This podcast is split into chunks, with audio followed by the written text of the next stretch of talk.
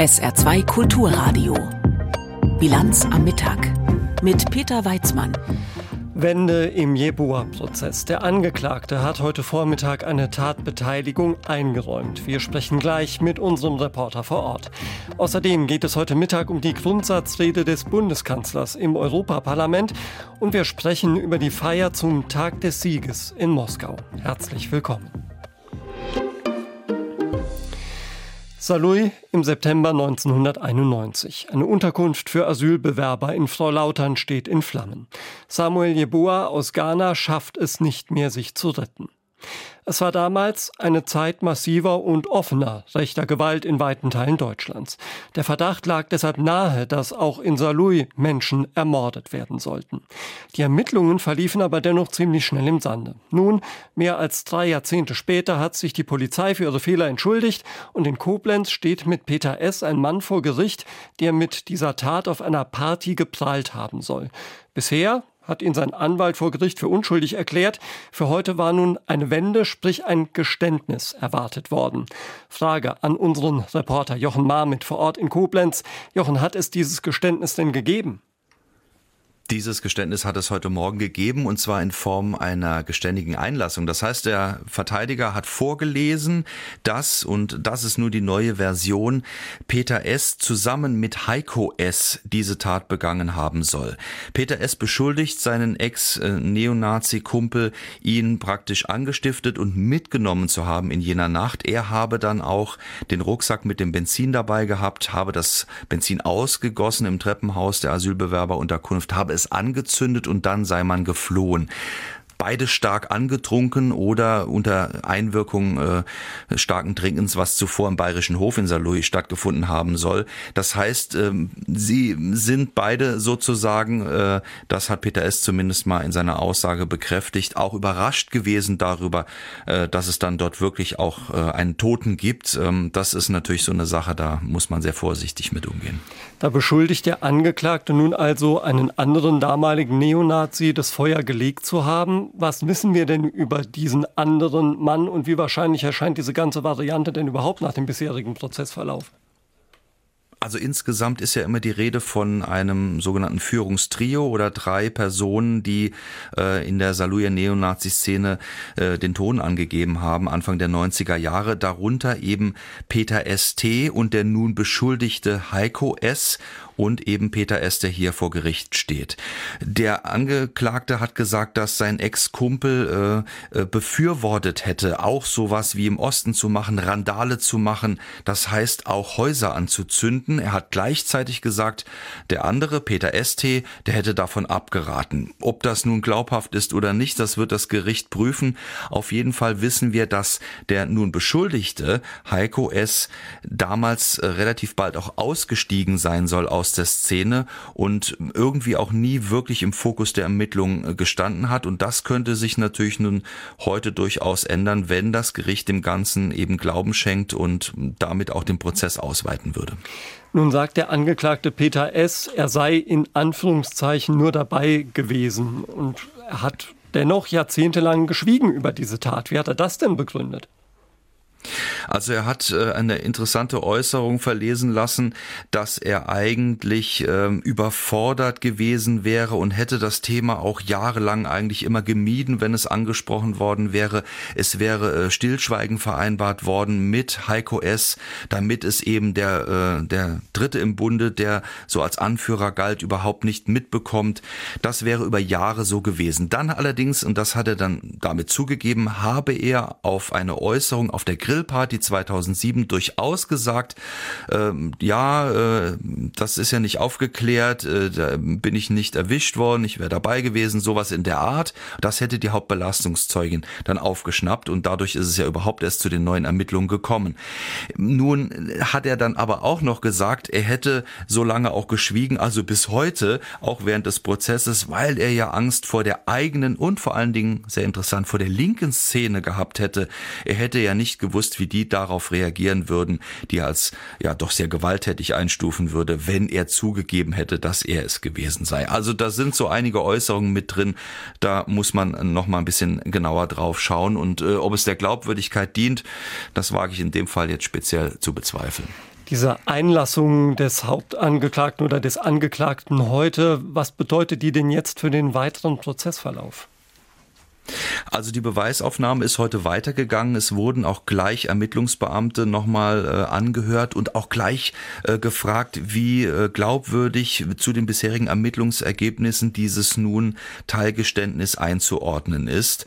Ähm, da gab es eben zum einen eine stringente ähm, Formulierung der Abläufe, durchaus nachvollziehbar, aber auf der anderen Seite eben, es kann nicht sein, dass dann der Dritte im Bunde beispielsweise so gut wegkommt und dass der praktisch wie eine Art Pazifist in dieser Runde dargestellt würde.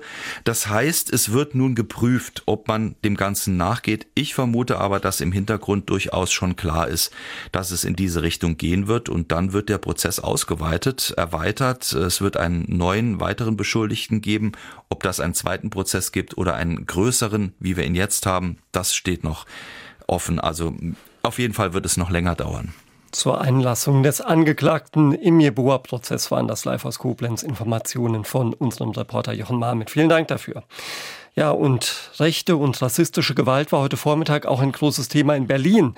Die in zehn Bundesländern existierenden Opferberatungsstellen haben nämlich dort Ergebnisse vorgestellt, die sich darauf beziehen, dass im vergangenen Jahr ein mehr rechte, rassistische und antisemitische Straftaten von ihnen festgestellt worden sind. Wir reden sogar von einem massiven Anstieg. Insgesamt seien fast 2100 Angriffe gezählt worden, rund 700 mehr als im Jahr davor. Und auch die Bundesinnenministerin Nancy Faeser und BKA-Chef Münch haben heute frische Zahlen präsentiert zur politisch motivierten Kriminalität im vergangenen Jahr. Bianca Schwarz. Die Fälle politisch motivierter Kriminalität in Deutschland haben einen neuen Höchststand erreicht. Insgesamt rund 59.000 Delikte gab es im letzten Jahr. Das ist eine Steigerung von sieben Prozent.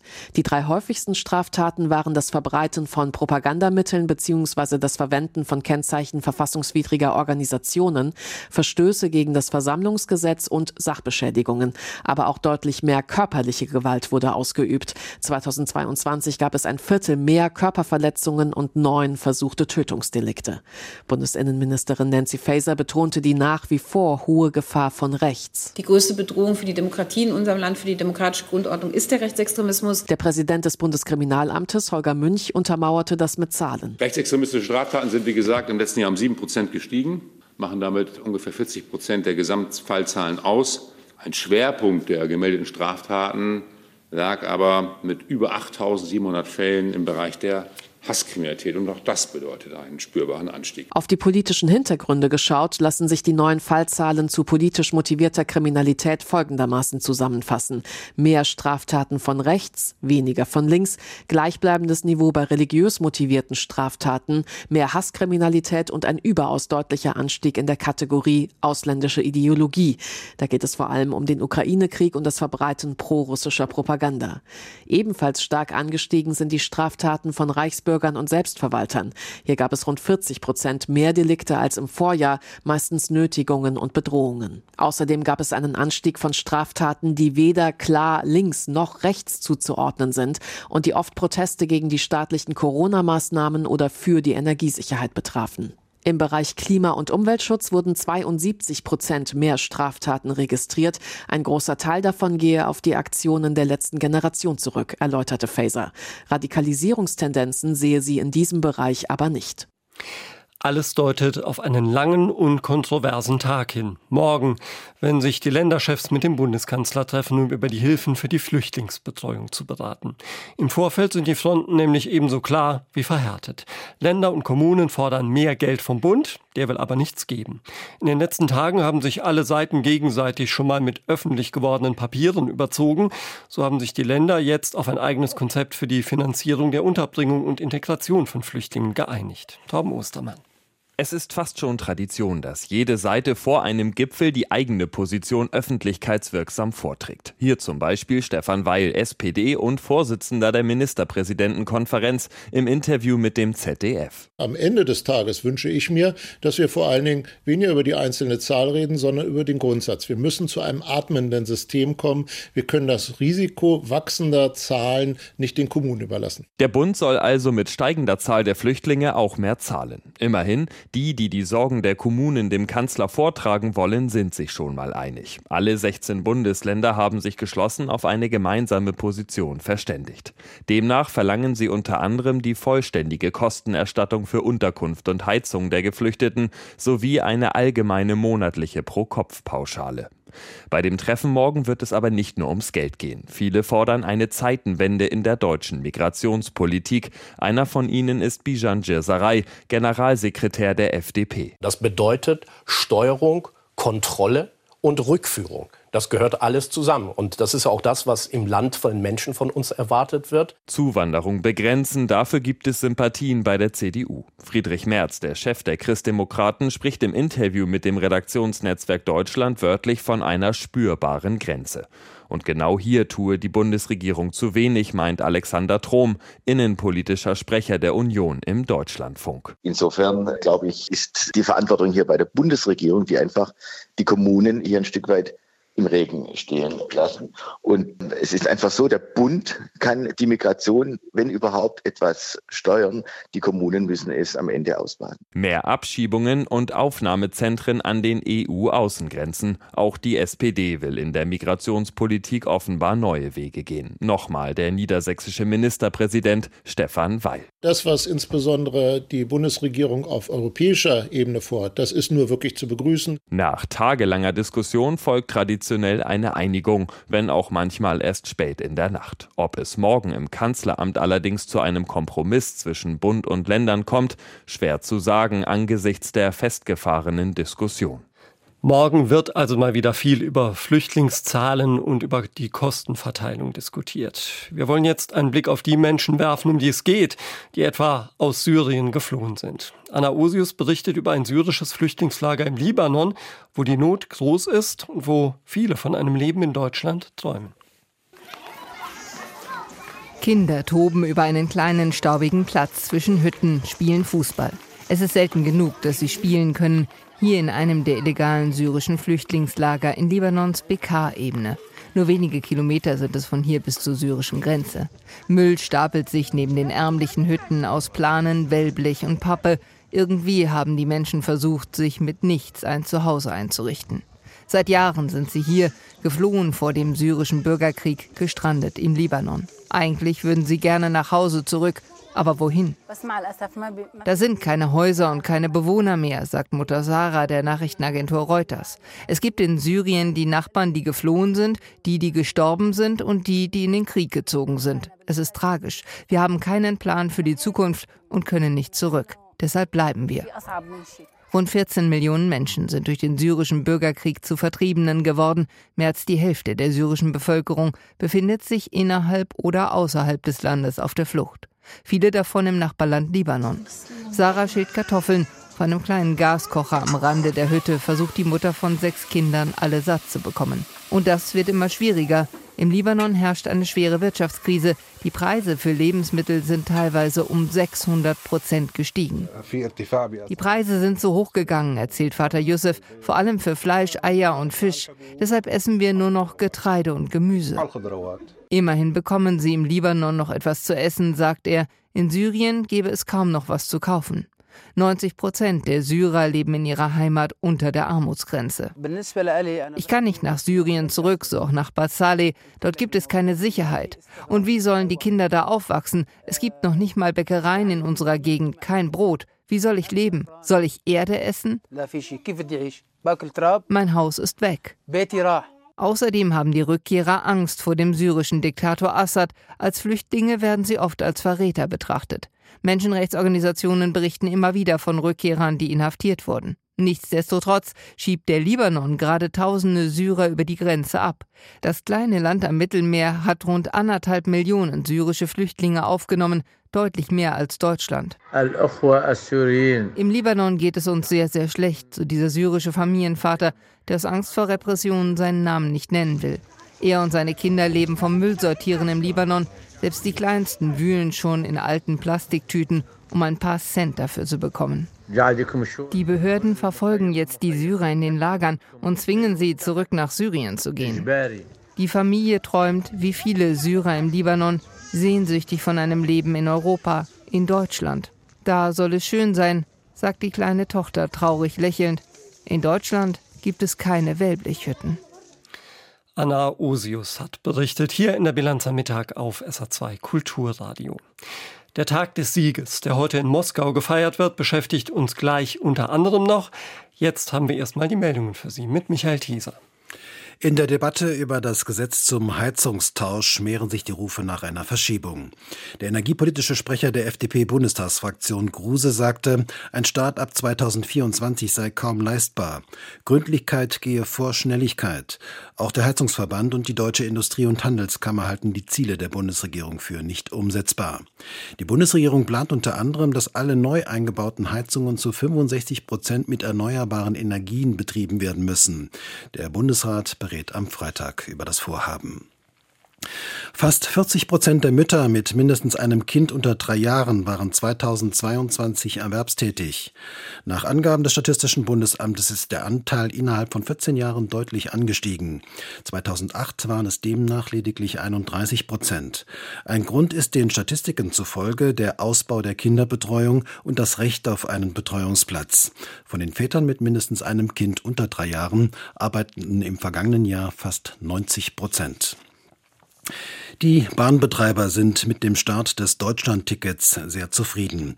Nach Angaben des Verbands der deutschen Verkehrsunternehmen ist die Nachfrage auf konstant hohem Niveau. Mittlerweile haben demnach bereits rund sieben Millionen Menschen ein Abo für das neue Deutschlandticket abgeschlossen.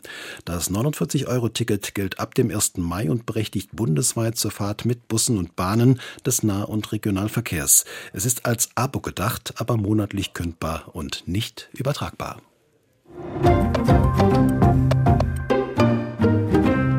In der vergangenen Woche waren vom Gazastreifen aus immer wieder Raketen auf Israel abgefeuert worden. Vorangegangen war der Tod eines inhaftierten Mitglieds des islamischen Dschihads, das sich im Hungerstreik befunden hatte. Heute gibt es nun Tote und Verletzte im Gazastreifen.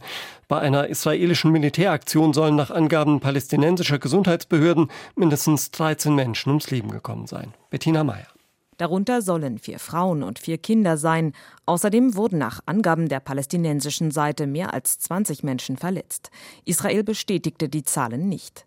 Bei der Militäraktion mit dem Namen Schild und Pfeil, bei der Kampfhubschrauber und Kampfjets zum Einsatz kamen, habe das israelische Militär Orte angegriffen, an denen Waffen produziert wurden und Militärstellungen des islamischen Dschihad waren.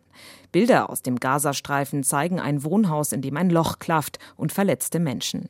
Bei den Angriffen seien drei führende Mitglieder der Terrorgruppe Islamischer Dschihad getötet worden, teilte die israelische Armee mit. Sie sollen eine direkte Gefahr für die Sicherheit in Israel gewesen sein.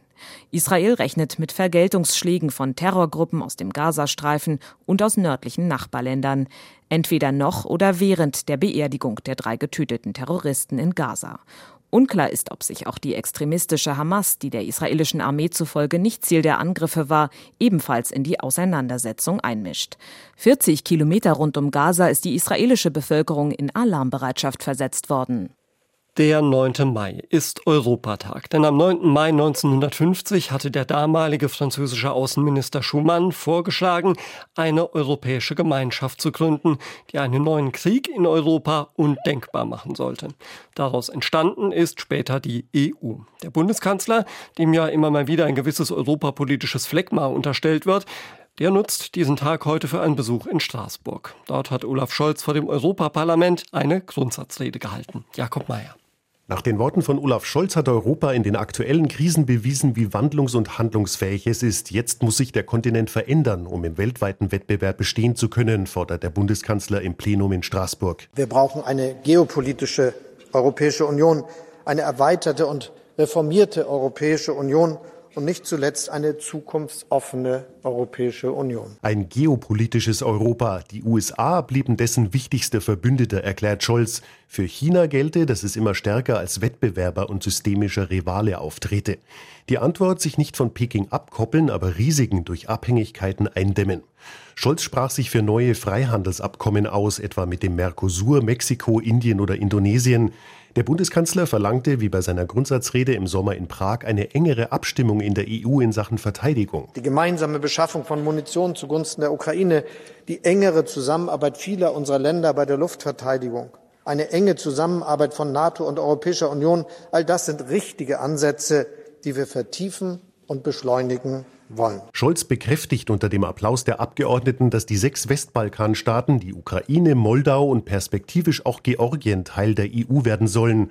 Um weitere Staaten aufnehmen zu können, muss sich die EU aber nach Ansicht des Bundeskanzlers reformieren, etwa weiter vom Einstimmigkeitsprinzip abrücken, damit nicht länger einzelne Mitgliedsländer mit ihrem Veto blockieren können. Mehr Ratsentscheidungen mit qualifizierter Mehrheit in der Außenpolitik und bei Steuern. Dafür werde ich weiter Überzeugungsarbeit leisten und dabei bin ich für die breite Unterstützung aus Ihren Reihen sehr dankbar. Scholz ruft dazu auf, die EU-Kommission dahingehend zu stärken, dass sie immer ein Vertragsverletzungsverfahren einleitet, wenn Mitgliedstaaten gegen Grundwerte verstoßen und er verlangt, in der Asyl- und Migrationspolitik voranzugehen und nicht zu warten, bis die Solidarität quasi wie der Heilige Geist über die Mitgliedstaaten komme. Deshalb werbe ich dringend dafür, die Fortschritte, die wir bei der Reform des gemeinsamen europäischen Asylsystems im Rat nach langen und schwierigen Verhandlungen erzielt haben, noch vor der Europawahl unter Dach und Fach zu bringen. Das heißt konkret, Fachkräfte sollten legal kommen dürfen. Herkunfts- und Transitländer sollten Menschen ohne Bleiberecht zurücknehmen.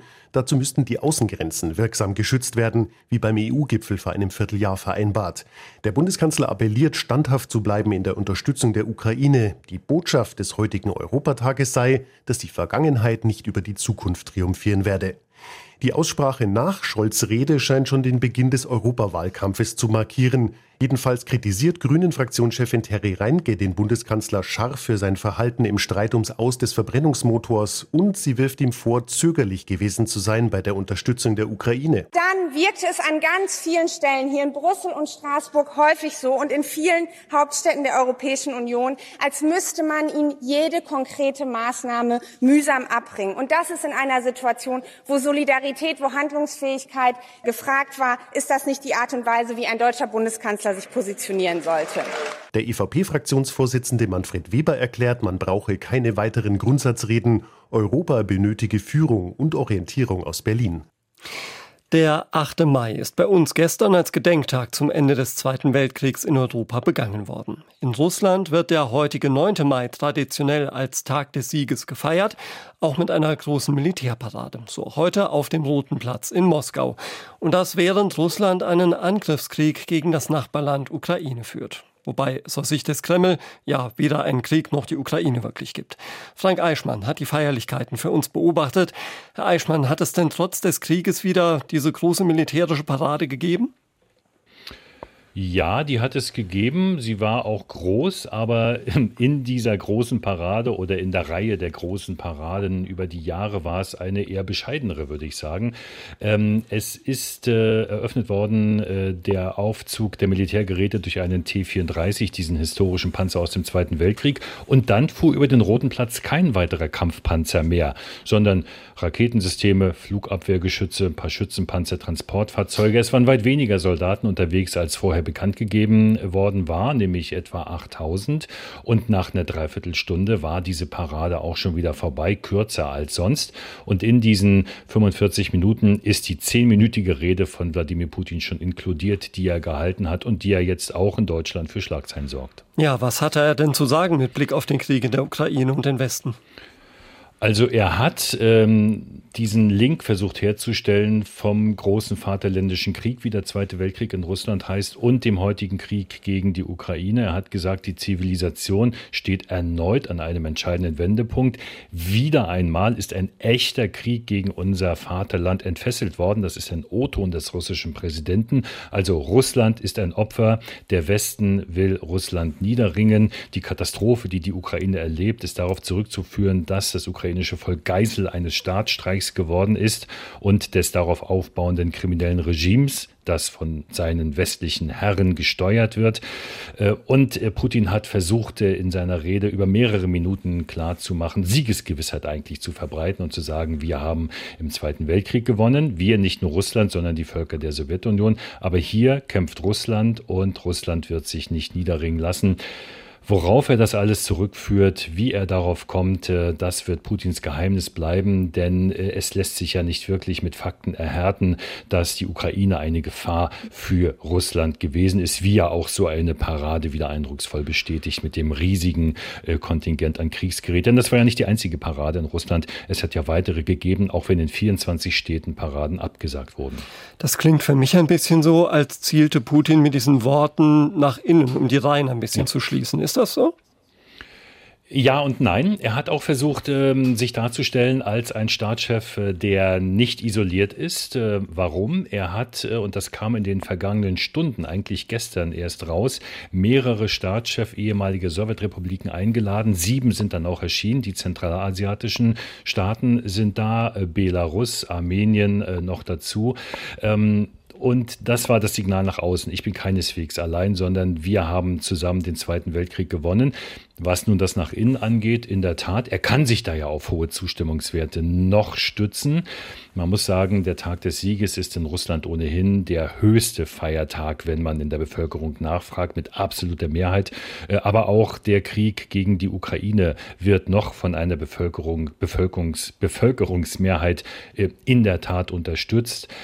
Wie lange das noch anhält, das wissen wir nicht, denn eigentlich sollte der Krieg ja nach wenigen Tagen vorbei sein. Und dies ist schon die zweite Siegesparade in Kriegszeiten ohne wirkliche Aussicht auf ein baldiges Ende. Das heißt, das ist heute kein Tag, den die Reste der russischen Opposition irgendwie für sich nutzen können.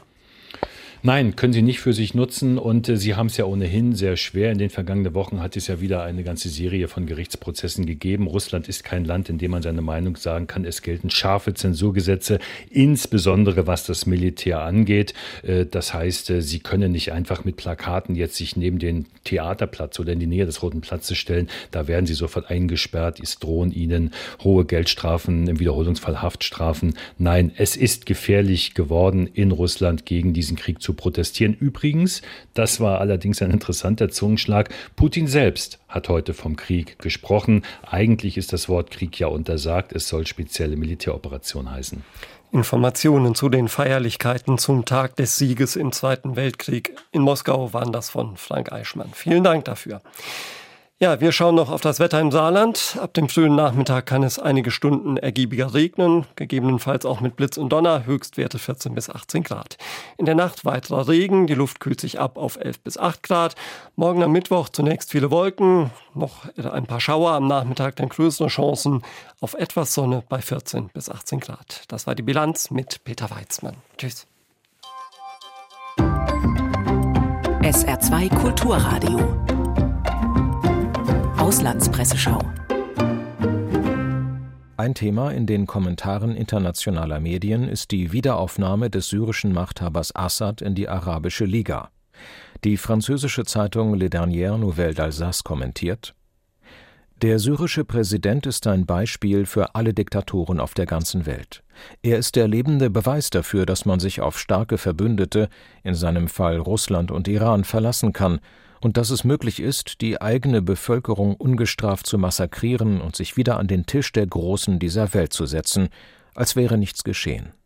Der Form halber hat Assad natürlich eine Reihe von Versprechungen gemacht, wie zum Beispiel die Zusammenarbeit bei der Terrorismusbekämpfung, die er aber eiligst brechen wird, und jeder weiß das. Die Realpolitik, die nur ein anderer Name für Zynismus ist, siegt immer, über alles. Die Neue Zürcher Zeitung aus der Schweiz meint, bei der extremen Rechten in Europa gibt es schon länger Forderungen, den Diktator zu rehabilitieren, um die syrischen Flüchtlinge zurückschicken zu können. Doch das Regime ist so repressiv wie je. Rückkehrern droht Inhaftierung, Folter und Mord. Kaum ein Syrer will unter diesen Umständen heim.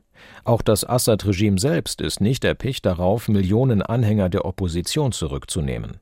Selbst mit Druck und Gewalt würde der Westen die Syrer nicht zur Heimkehr bewegen können. Ein weiteres Thema sind die Wahlen in der Türkei am kommenden Sonntag. Die britische Financial Times schreibt, Erdogan hat zahlreiche Wahlsieger errungen, seit er seine Partei AKP 2002 an die Macht geführt hat. Aber diese Wahl steht auf Messers Schneide. Die entscheidende Frage ist, wie der starke Mann reagiert, wenn er seine Herrschaft ernsthaft bedroht sieht. Während er mehr und mehr eine Ein-Mann-Herrschaft errichtete, hat Erdogan die staatlichen Institutionen ausgehöhlt und politisiert. Er nutzt munter staatliche Mittel, um seine politische Kampagne zu unterstützen. Die Medien sind mundtot gemacht worden. Dennoch ist Erdogan in einer zutiefst polarisierten Türkei der wohl populärste Politiker und er genießt starke Unterstützung durch seine konservative Basis. In Verbindung mit den ungleichen Wahlbedingungen bedeutet dies, dass es voreilig wäre, gegen ihn zu wetten. Das waren Auszüge aus Kommentaren der internationalen Presse, zusammengestellt von Benjamin Kirsch